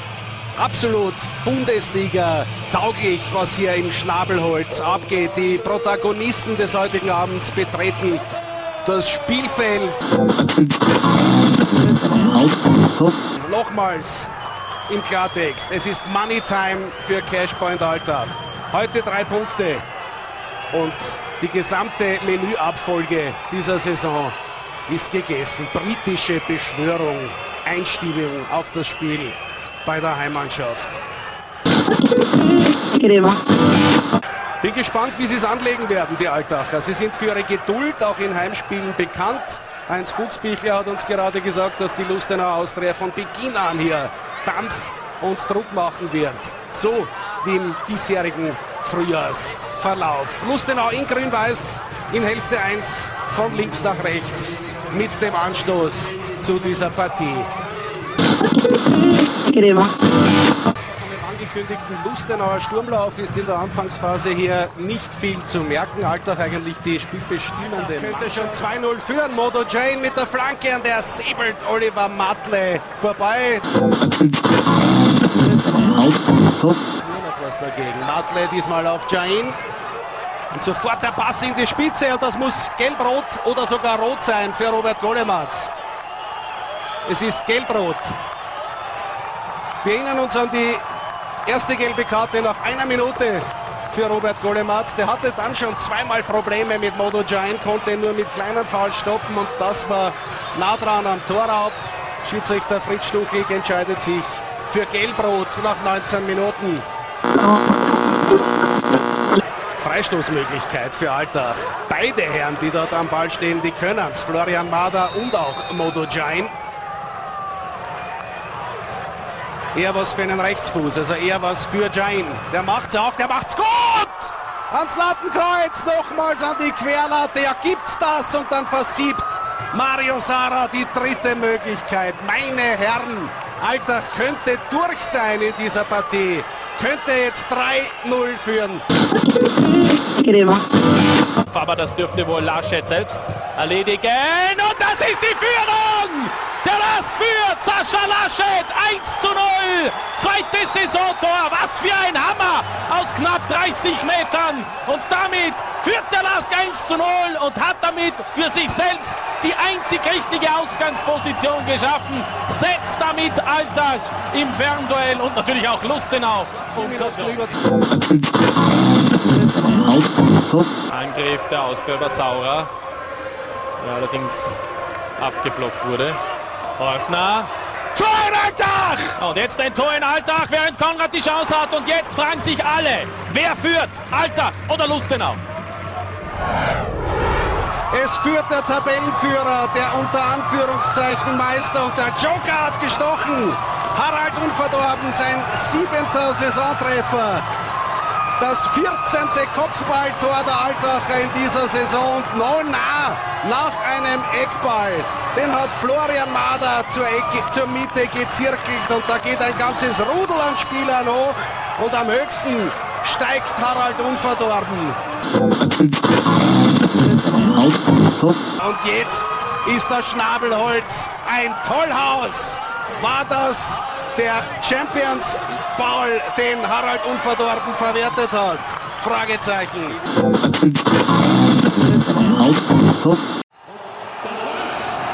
Der Meister der Sox ersten Liga 2012. Das heißt SC Rheindorf. Cashpoint. Alter. Ihr seid das erste Mal in die 2006 in die Bundesliga aufgestanden, habt die Meisterschaft in der zweiten äh, Spielstufe geschafft. Das war äh, in der Saison 2005, 2006 mit einem 1 zu 0 Erfolg gegen wieder Austria, oder nicht wieder, sondern gegen Austria Lustenau. Äh, schafftet ihr den Aufstieg in die Bundesliga. Warst du da dabei bei diesem Aufstieg und wie groß, wenn ja, wie groß war die Party? Beim ersten Aufstieg war ich noch nicht dabei, weil mein erstes Spiel war erst in der darauffolgenden äh, Saison. äh, im August gegen den GAK beim 4 zu 1 Heimsieg. Auf jeden Fall, man hat schon überall gehört in den Zeitungen, Zeitungen oder sei es auch Vorarlberg heute, das ist so ein Abendprogramm, was bei uns immer um 19 Uhr läuft. Das hat da jedes Bundesland sein eigenes. Das wird im ORF 2 immer ausgestrahlt. Und dort hat man auch immer einiges von Alltag immer gehört und dort war, gab es auch einen riesen Hype. Durch diesen Hype bin ich auch ein bisschen auf den oder meine Familie ein bisschen auf den Hype-Train aufgesprungen und man ist dann halt auch mal auf ein Heimspiel gegangen. Es musste dann, äh, also der erste Aufstieg ähm, blieb man drei Jahre in der ähm, Bundesliga, ähm, gerade im 80 zum 80. Jahr Bestehen, ging es dann wieder runter. Was fehlte damals, um den Verein langfristig in der Bundesliga äh, zu etablieren? Auf jeden Fall mal die Punkte, die richtigen Goalgetter haben mal gefehlt. Ein bisschen auch in der Verteidigung gab es damals Probleme eigentlich überall ein bisschen. Also der Kader halt einfach nicht wirklich gut zusammengespielt. Dementsprechend gab es auch kaum Punkte, wobei man sagen muss, am Schluss haben sie wirklich noch gekämpft, um irgendwie die Kurve zu kratzen. Das ging sich am Ende leider knapp nicht aus. Damals am letzten Spieltag mit diesem 4 zu 1 Heimsieg, äh, Auswärtssieg gegen Red Bull Salzburg.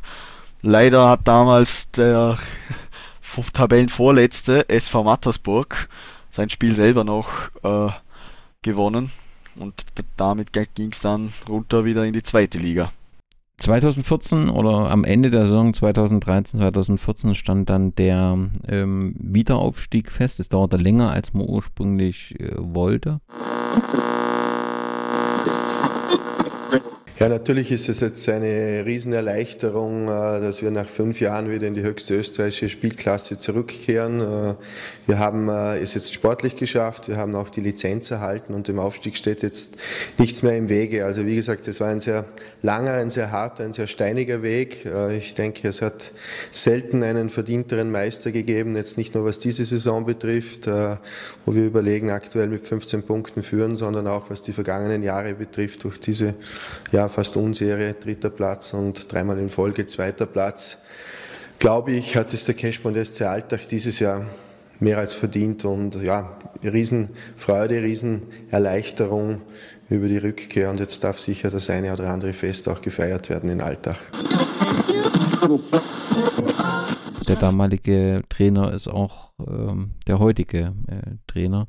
Was waren die Gründe für diesen, für diese erfolgreiche Zeit? Also diesen Aufstieg, diesen Wiederaufstieg 2014, dann im Prinzip diesen, diesen, diesen Rekord mit äh, äh, dem besten Bundesliga-Aufsteiger aller Zeiten. War damals wirklich ein guter Kader da? War damals das Umfeld ähm, da? Was waren so die Gründe für diesen damaligen Aufstieg, der ja die Grundlage war für, eine, für die Bundesliga-Zugehörigkeit bis heute? Also erstmal könnte man sagen, sicher dass Kanadi damals ein wirklich genialer Trainer war, der mit der genau gewusst hat, wie er diesen Kader spielen musste. Der Kader hatte auch eine unglaublich gute Chemie in, intern in der Mannschaft. Dann gab es noch, besonders auf der Torhüterposition, einen riesen Ko Konkurrenzkampf zwischen äh, Andreas Luxe damals noch und, äh, und Martin Kobras, der bis heute auch noch bei uns im Kader ist. Und dann noch dazu noch die Aufstiegseuphorie, die Stimmung im Stadion. Jeder war wirklich heiß darauf, wieder Bundesliga zu spielen. Alles ein bisschen, könnte man sagen. Du hast äh, den Namen Cobras ins Spiel gebracht, der ja aktuell ein bisschen enttäuscht ist, dass er zurückgesetzt ist. Kannst du das nachvollziehen? Dass er zurückgesetzt wurde oder dass er enttäuscht ist? Beides. Beides. Dass er enttäuscht ist, kann ich nachvollziehen. Dass er zurückgesetzt wurde, eher nicht. Ich meine, okay, Kobas ist nicht mehr der Jüngste, muss man schon sagen, aber ihn gleich auf Position 3 hinter Tino Casali und äh, Jakob Odenal zu setzen, finde ich ein bisschen drastisch. Ich hätte es vielleicht so gemacht, dass man ähnlich mit Luxe früher, dass man sie halt ein bisschen abwechseln lässt. Das eine Spiel macht mal Kobras, da macht wieder Casali ein Spiel, da macht wieder Kobras zwei, drei Spiele, da macht wieder Casali zwei, drei Spiele, dass man dort halt ein bisschen abwechselt. Auf jeden Fall bringt es ein wenig Unruhe rein und äh, das kann natürlich immer produktiv sein, aber es kann halt auch gefährlich sein. Der Trainer, den du uns gerade äh, vorgeschwärmt hast oder das Positive berichtet, wäre es frech von mir, wenn ich sage, nach Alltag könnte er nicht an diese, also diese Erfolge hat er eigentlich nur in Alltag gefeiert, oder? Ja, also fast nur in Alltag. Äh, bei Atromitos Athen war er noch eine Zeit lang aktiv, relativ erfolgreich. Bei Rapid äh, hat, hat er so wirklich gar nichts gebracht. Rapid war dort allerdings auch in einer sehr schwierigen Phase.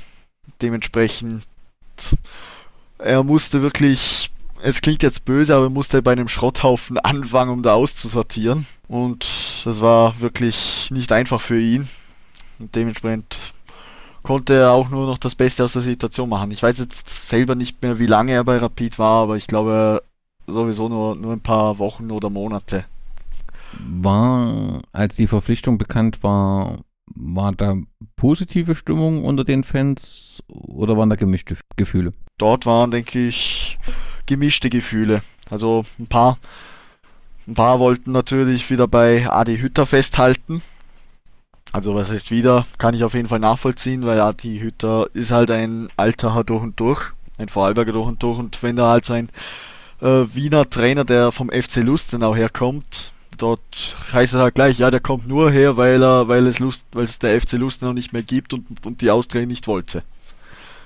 Gab es da halt auch gleich, gleich so eine Stimmung.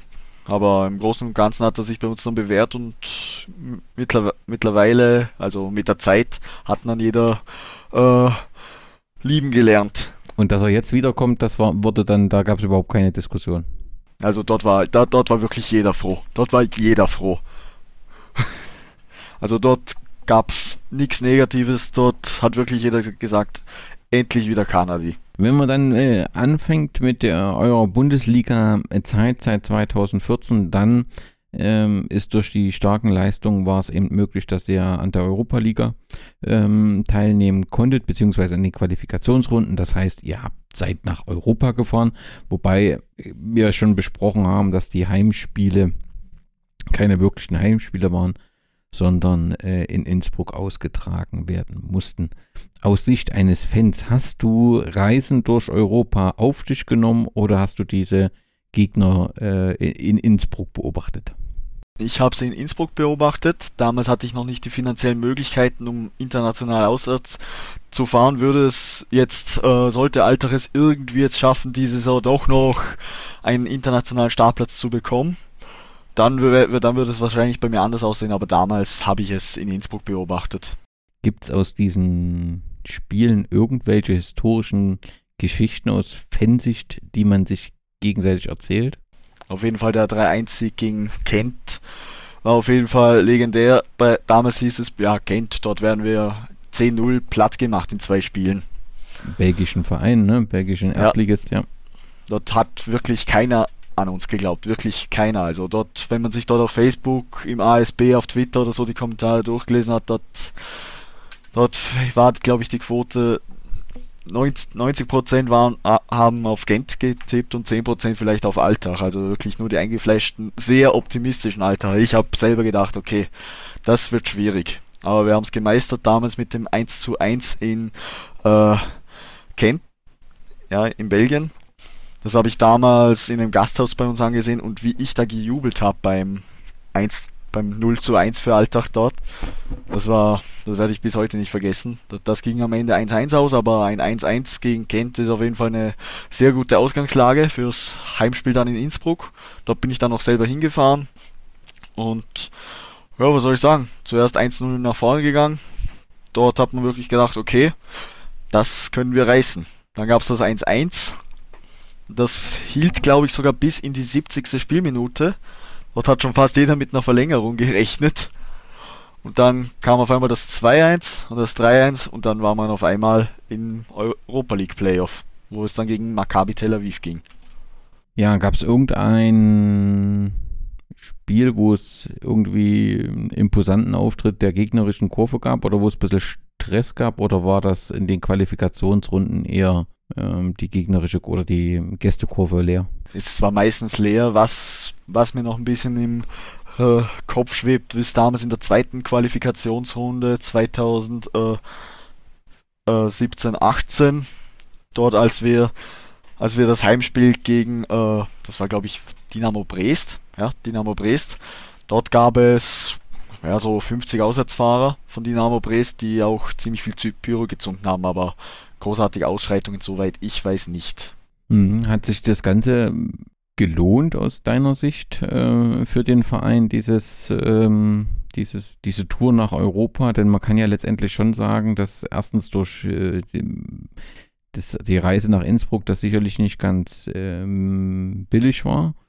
Und natürlich, dass es auch eine hohe Belastung für den Verein war hinsichtlich ähm, also Bundesliga und dann eben diese Europatour. Das heißt, es hat sich äh, insgesamt schon gelohnt, weil es eben äh, ja, den Verein bekannt gemacht hat. Es hat sich auf der einen Sicht, wie du sagst, gelohnt, weil es den Verein bekannt gemacht hat.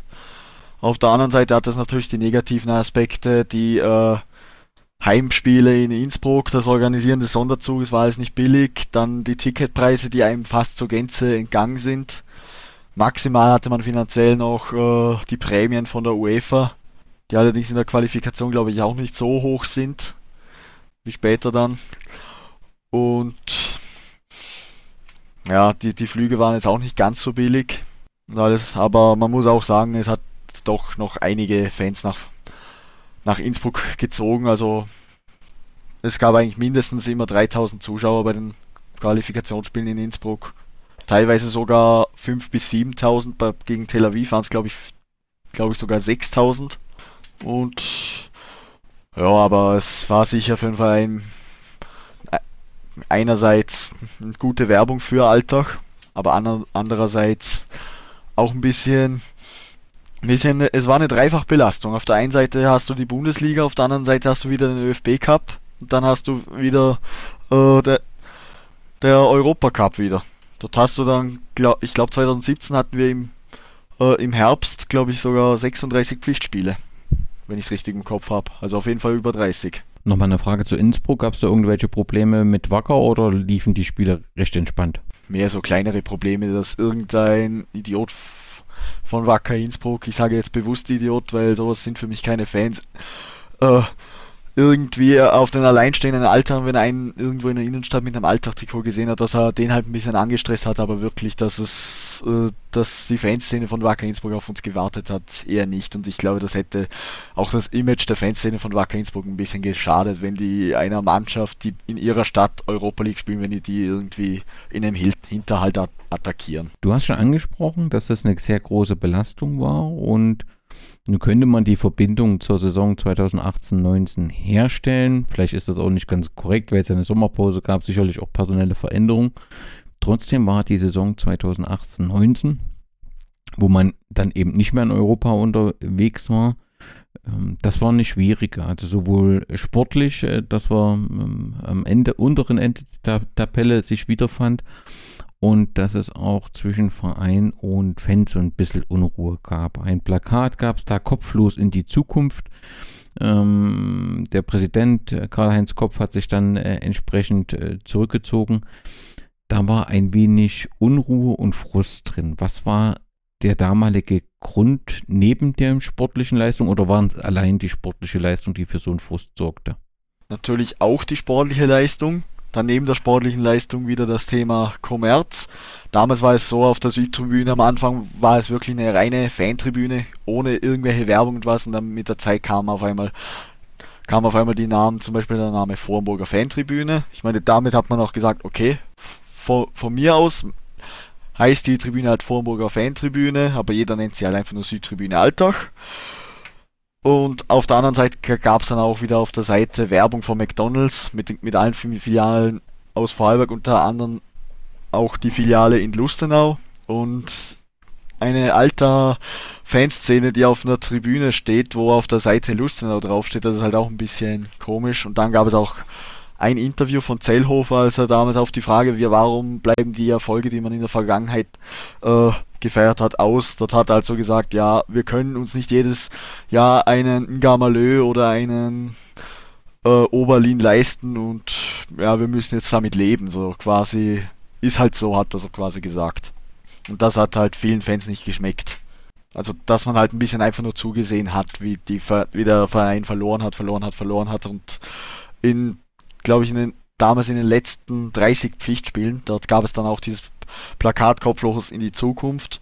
Dort hat, haben die Alter das auch in eine offizielle Stellungnahme geschrieben. Es kann nicht sein, dass wir in 30 Pflichtspielen nur nur jeweils einen Punkt pro Spiel mitnehmen, also jedes dritte Spiel gewinnen. Es war auf jeden Fall eine schwierige Saison über diesen, diesen besonderen Modus in der Bundesliga, wo also man erstmal diese, ich glaube, 22 Spiele macht und dann äh, die Punkte halbiert werden und dann gibt es die Qualifikationsrunde. Ja, äh, nochmal zehn Spielen. Genau, hat man die Klasse gehalten und man kann sich ja über die Qualifikationsrunde eben dann sogar für Europa qualifizieren.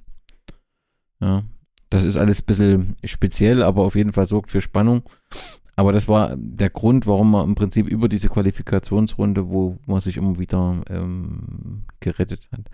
Wenn man die Saison 2021 anschaut, da tauchen ein paar Namen auf. Da taucht zum Beispiel Nevin Subotic auf. Den habt ihr im, im, im Februar 2021 verpflichtet. Allerdings war er nach einem halben Jahr dann schon wieder äh, äh, weg. Warum war das Engagement notwendig? Lag das einfach daran, dass wir ähm, ja mit der Platzierung Sorge um den, den Klassenerhalt hatte? Und, und warum war das dann so schnell wieder vorbei? Es war natürlich auch eine Methode, um die Verteidigung kurzfristig ein bisschen aufzupäppeln.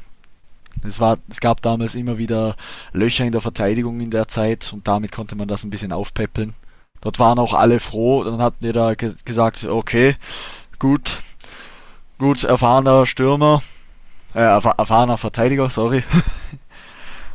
und wird, sicher, ja auf jeden wird Fall sicher helfen. Ja, und ist auf jeden Fall ein, ein, ein besonderer Charakter, der ja also für einen Fußballer auch ein sehr weit denkt und, und, und auch viele Projekte hat. Auf jeden Fall eine Persönlichkeit. Aber letztendlich war das Ziel einfach nur Verteidigung zu stabilisieren und jetzt spielt er überhaupt keine Rolle mehr, richtig?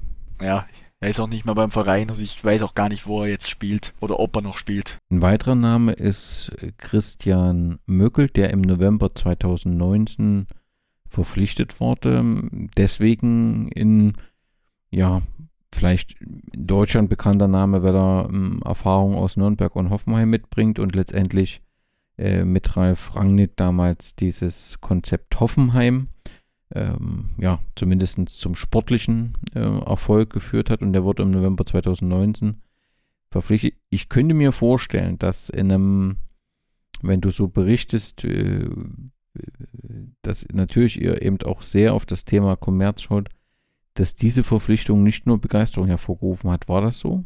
Ja, auf jeden Fall nicht nur Begeisterung. Zu der Zeit gab es regelmäßig äh, Kritik an Christian Möckel als auch dem damaligen Cheftrainer Alex Pastor, weil eben auch die Erfolge aus waren. Man hat, man hat, man hat auch ziemlich viel Fehlkäufe hingelegt Nenn mal ein paar Fehlkäufe als Namen. Also wen, an wen denkst du da? Am Anfang, was ich auf jeden Fall weiß, gegen Daniel Moderna gab es ziemlich viel Kritik. Dort haben wir auch regelmäßig uns als Alter bei, bei einem, also mit denen, mit denen ich immer nicht mit der Fanszene, also mit dem, mit denen ich immer unterwegs war, dort haben wir uns regelmäßig bei ihm getroffen und haben halt die Spiele angesehen und dort gab es dann auch immer wieder, hat man sich wieder aufgeregt über Moderna, wie er halt gewisse hundertprozentige nicht gemacht hat und halt die Punkte ausblieben, die Tore ausblieben und man in der Tabelle halt immer weiter zurückrutschte, zurückrutschte, zurückrutschte und man in einem ewigen Teufelskreis war.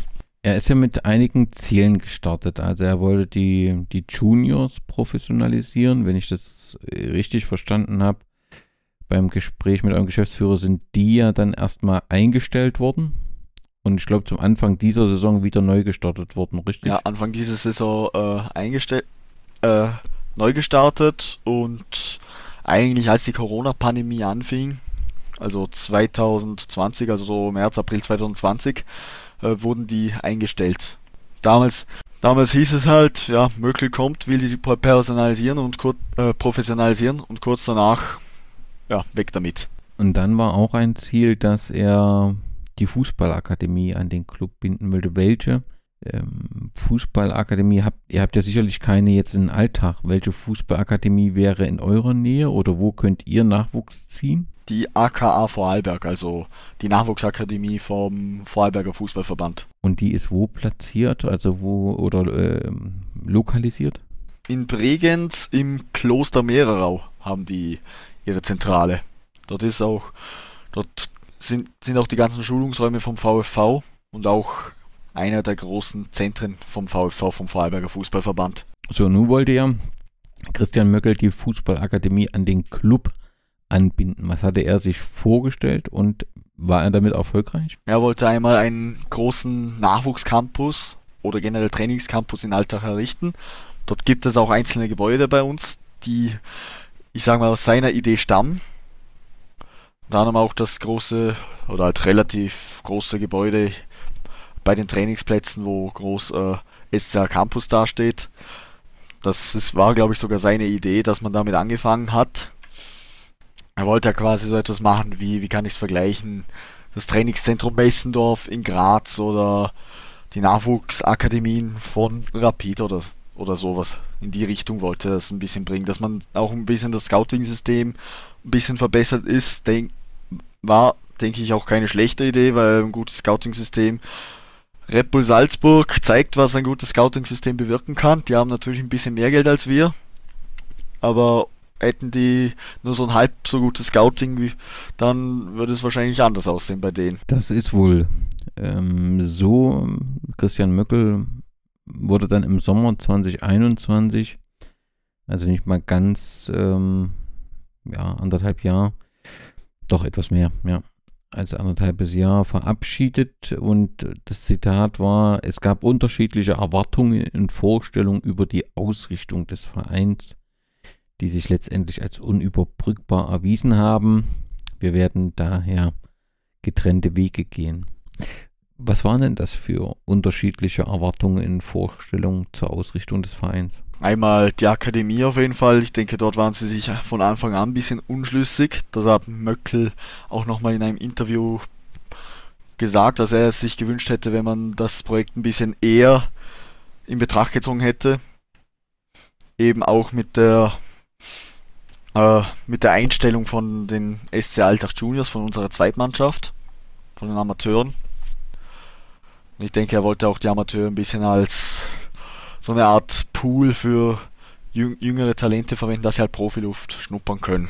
Ähnlich wie es beim FC Liefering, den Juniors Oberösterreich oder den Zweitmannschaften von Rapid und Austria jetzt schon der Fall ist. Okay, aber die Juniors sollten nicht, äh, wie die anderen Juniors, die es jetzt so gibt, ein separater Verein sein, der dann strukturell zwar dazugehört, aber dann rein formell ein anderer Verein ist, sondern der so, das sollte schon Alltag Juniors sein, also am, am Verein also es sollte nicht, was weiß ich, Juniors Vorarlberg oder so ja, heißen. Ja, das ist ja auch eine sehr spezielle äh, Entwicklung, die es da in Österreich gibt. Das muss man dann letztendlich schon sagen, was da ein eigenständiger Verein ist und dann ja, irgendwie dann doch nicht. Im Februar 2021 musste der von dir schon bereits genannte Alex Pastor als Tabellenzwölfter den Trainerstuhl in Alltag räumen. Habe ich dir richtig verstanden, dass da niemand traurig, also niemand ist vielleicht nicht ganz korrekt und vielleicht etwas unfair, das will ich nicht sagen, aber dass in der Fanszene da keine Traurigkeit existierte. Ja, das stimmt auf jeden Fall. Es gab auch schon längere Zeit, also nicht Rufe, weil damals war Corona, da konnte man schlecht rufen, aber halt Aktion der Fanszene auch ein Spruchband, wo halt drauf stand, Pastor, Möckli raus. Also dort war, denke ich, von der Fanszene keiner traurig. Was, also gibt es außerhalb des Sports noch was, was einen da so auf die Palme gebracht hat oder war es allein das sportliche Ergebnis? Eigentlich hauptsächlich das Sportliche, also sicher nur das Sportliche. Ich könnte auch, ich wüsste jetzt auch gar nicht, was ich außerhalb zählen sollte. Es war dann ähm, mit Beginn der Saison gab es Werner Grabherr. Äh, die Verpflichtung wurde bekannt gegeben. Der war schon von 2012 bis 2019 in verschiedenen Aktionen bei euch und hat dann die Nachfolge von Christian Möckel so als sportlichen Leiter ähm, angetreten. Das heißt, es gibt einen Geschäftsführer, einen wirtschaftlichen Geschäftsführer, das ist Christoph Lengle, und einen sportlichen Ge Geschäftsführer mit Werner Grabherr. Wie wurde die Verpflichtung aufgenommen? Also am Anfang hat jeder sich gedacht, okay, Grabherr, die erste Zeit damals als Trainer war nicht gerade so zufriedenstellend. Mal schauen, wie er sich als Sportdirektor macht. Also da gab es auch eher so gespaltene Meinungen. Ich persönlich war jetzt nicht so begeistert davon. Ich hätte mir eher einen erfahreneren gewünscht. Aber gut, damals gab, dann kam noch, noch die Sache mit Cobras, wo äh, Grabherr zusammen mit Kanadi auch ein bisschen verwickelt war. Was heißt verwickelt? Also er und äh, und, und Kanadi haben Cobras quasi dann ein bisschen zusammen degradiert. Also die haben das zusammen ein bisschen entschieden, dass Kanadi halt die Nummer 3 wird. Und dann kam auch noch das Cup-Spiel gegen Karlsdorf, welches wir 2 zu 1 verloren haben in Karlsdorf, das ist bei Graz. Gegen einen Regionalligisten 2 zu 1 verloren und dann hat sich jeder schon gedacht, oh Gott, das kann heiter werden. Das kann heiter werden. Ja, gerade im Pokal, wo man so ein bisschen was reisen kann, was einen vielleicht für eine nicht so gute äh, Saison entschädigen kann und dann eben beim Regionalligisten und das ist eigentlich ja schon immer so ein Warnzeichen. Also natürlich kannst du im Pokal gegen niederklassischen äh, mal rausfliegen, aber grundsätzlich äh, finde ich, ist das immer so ein Warnzeichen, ob was nicht stimmt. Und, äh, Besonders wenn es Anfang Saison passiert. Wenn es jetzt mitten in der Saison, sagen wir mal wie letzte Saison, wo man halt im Achtelfinale gegen die First Vienna ausgeschieden ist. Oh. Mhm. Aber schon klar, das ist ein anderer Zeitpunkt, ne? Dann. Ja, das war halt, das war schon, da war schon November, dort hat man schon ein bisschen ahnen können, in welche Richtung es geht, aber dort hatte er keinen einen Plan. Von Abstieg bis Europapokal hatte jeder seine Spekulation drin. Und dort hat man halt auch schon gemerkt, oh, ach, oh Gott. Dann ging es am Anfang los schon mit einem mit einem 1 zu 0, äh, mit einer 1 zu 0 Niederlage in Alltag. Danach ging es wenigstens ein bisschen aufwärts mit einem Sieg in Hartberg. Dann halt, ich meine, okay, gegen Sturm kann man verlieren. Dort hat sich jetzt keiner so richtig Sorgen gemacht. Dann halt gegen Rapid daheim gewonnen. Dann hat man sich auch gedacht, ja okay, das könnte aufwärts gehen. Ist leider mittlerweile eher wieder Richtung abwärts, Richtung Abstieg. Also jetzt aktuell sind wir am Tabellenende. Uns fehlt allerdings noch ein Spiel. Das Nachtragsspiel gegen Sturm, das muss noch gemacht werden am 1. Dezember damit wir dann alle wieder gleich auf sind. Ah ja. Aber der, der emotionale Sieg, das dürfte der gegen Rapid gewesen sein, oder? Ja, also das war auf jeden Fall emotional. Vor allem, wenn man bis zur äh, 80. Spielminute 2 äh, 1-0 hinten ist und dann in der 90. Minute, in der 90. plus 2 oder plus 4 war es, noch das 2 zu 1 äh, Siegtor schießt, das war auf jeden Fall emotional. Vor allem gegen den großen SK Rapid. Da freut man sich jedes Mal, wenn man gewinnt. Da eskaliert das Schnabelholz, nehme ich an. Ja, das kann man so sagen. Also ich war nach dem, nach dem Spiel zwei Tage heißer. Wie war es vom, vom Support? Warst du zufrieden im Vergleich äh, gegen Rapid? Das ist ja für jede Fanszene, nehme ich mal an, in Österreich halt dann auch wirklich äh, etwas, wo man sich vorbereitet, was wichtig ist und wo man dann auch ganz gut aussehen will. Ja, es gab eine Choreo, die hat richtig geil ausgesehen. Danach der Support war auch richtig geil. Der Support von Rapid ist bei uns in Alltag, da wird jetzt jeder Rapidler mich dafür hassen, aber nicht ganz so gut, weil eben auch sehr viele Rapidler aus dem Umkreis äh, aus Vorarlberg sind, die halt auch kaum, nur dastehen und kaum Stimmung machen. Und deshalb hört man die am anderen Ende des Stadions eigentlich gar nicht mehr. Aber wir haben gut Stimmung gemacht und das hat auch, hat auch gepasst. Es hat sich auch ein Hexenkessel ein bisschen entwickelt, gerade mit den sechs 6.000, 7.000 Leuten wieder im Stadion. Wobei ich glaube, es waren dort ein bisschen weniger. 5.000 nur aufgrund von Corona. Aufgrund den 3Gs. Dann gab es noch im Schnabelholz in der aktuellen Saison ein Remis gegen den Serienmeister aus Salzburg. Hat Salzburg euch unterschätzt oder war das einfach ein gutes Spiel für euch? Ich denke beides ein bisschen. Erstmal, das hat Salzburg nicht mit der Stammelf gespielt, das haben viele gefehlt. Auch der Topspieler von ihnen, der Topstürmer von ihnen, der Adayemi, ich hoffe, ich habe ihn richtig ausgesprochen. Und, und dort, dort hat das auf jeden Fall dann auch wieder Stimmung von uns gegeben. Jeder ist davor von einem 0 zu 0 zu 8 ausgegangen oder noch höher. Weil die Woche davor hat man erstmal 0 zu 2 gegen die Admira auswärts verloren und die Woche davor gab es ein 0 zu 4 zu Hause gegen, aus, gegen den Aufsteiger aus der Klagenfurt. Und wenn dann der große äh, Liga-Größe aus Red Bull Salzburg kommt, dann kannst du dich auf was einstellen. Aber wir haben tatsächlich einen Punkt geholt.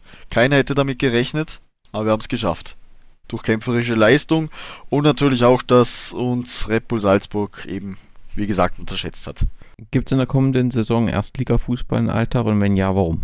Für mich ein klares Ja, weil wir hatten schon die letzten Jahre öfters die Situation, in der wir jetzt sind und wir haben es immer irgendwie geschafft durch Kampf, Herz und Leidenschaft und durch viel Mut und auch ein bisschen Glück, wieder aus der Situation rauszukommen. Und am Ende hatten wir meistens gar nichts mehr mit dem Abstiegskampf zu tun. Und ich denke, das wird dieses Jahr auch wieder der Fall sein. Im Sommer diesen Jahres gab es noch eine Besonderheit, die ähm, ja, der SCR Alltag und der heimische Frauenbundesligist FFC Vorderland bilden eine Spielgemeinschaft. Weißt du, wer den ersten Schritt zu einer Zusammenarbeit gemacht hat? Ich denke, dort wird Alltag eher auf Vorderland zugekommen sein, weil es war, es war schon früher immer ein bisschen Frauenfußball, hat in Alltag ein bisschen gefehlt und dort hatte man die gute Möglichkeit. Gerade konnte man mit Vorderland auch einen etablierten Bundesligisten als Partner gewinnen. Das ist jetzt aktuell auf drei Jahre geplant als Spielgemeinschaft, weil man muss zuerst mal drei Jahre Spielgemeinschaft werden, um den Vereinsnamen offiziell um, umzuändern. Und nach drei Jahren ist es dann geplant, offiziell als SC Alltag Frauen anzutreten. Ja, das ist, ähm, okay, dann ist das der Hintergrund, warum diese drei Jahre, das hatte ich zunächst noch nicht so richtig äh, zu verstanden.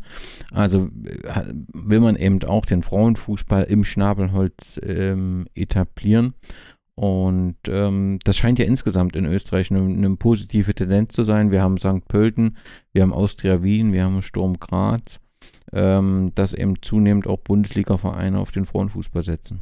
Der Frauenfußball ist auch in Österreich ziemlich, hat, ich will jetzt nicht sagen beliebt, aber er hat auf jeden Fall einen anderen Stellenwert. Es ist halt ein bisschen anderer Fußball wie jetzt der Herrenfußball. Ich, ich gehe auch ich gehe auch persönlich gern Frauenfußball schauen. Ich war ja auch beim ersten Auswärtsspiel in Altenmarkt schon. Das ist in Niederösterreich ziemlich abgelegen. War ich auf dem Auswärtsspiel. Ansonsten gehe ich gerne auf die Heimspiele. Wenn jetzt, Alt, wenn jetzt die Alltag Herren nicht spielen, dann bin ich eigentlich immer auf dem Frauenspiel von Alltag. Wie ist die sportliche Situation? Kannst du da was sagen? Aktuell Tabellensechster. Mhm. Nach zwei Siegen, vier Unentschieden und drei Niederlagen. Und ja, jetzt gerade, jetzt gerade frisch, kurz vor dem Pod, bevor der Podcast gestartet ist, habe ich noch gelesen, dass der aktuelle äh, oder nicht mehr äh, Trainer der Frauen ähm, Iskender Iskakar rausgeworfen wurde und dort sucht man jetzt einen Ersatz. Wie ist das? Natürlich kein Vergleich zu den Zuschauerzahlen bei den Herren, das verstehe ich schon, aber hast du das Gefühl, dass die Frauenmannschaft in Alltag angenommen wird von Zuschauern? Wird auf jeden Fall angenommen. Die haben ja auch, soweit ich weiß, die höchste durchschnittliche Zuschauerzahl aller Frauenbundesligisten in Österreich. Haben ja auch mit dem, äh, mit dem geplanten Doppelheimspiel, also mit Herrenalltag gegen Sturm Graz und dann nach Frau Altacher Frauen, also Spielgemeinschaft Alltag Vorderland gegen Wacker Innsbruck einen Zuschauerrekord aufgestellt, obwohl das Herrenspiel gar nicht stattgefunden hat. Dort waren knapp über 1000 Zuschauer und es war der Rekord in Österreich. Ja, Julian, vielen Dank für den Ritt durch die Geschichte und das Umfeld des SCR Alltag. Das letzte Wort soll oder der letzte Satz soll natürlich der Zukunft gelten, wenn wir uns in fünf Jahren wieder hier im Podcast hören. Was glaubst du, äh, in welcher Situation sich ähm, dein Verein, der SCR Alltag, befindet? In der Europa League, hoffentlich. Und die natürlich zu Hause im Schnabelholz gespielt. Natürlich. Nach Innsbruck will ich nicht mehr. Julian, hab ganz herzlichen äh, Dank und Servus. Servus.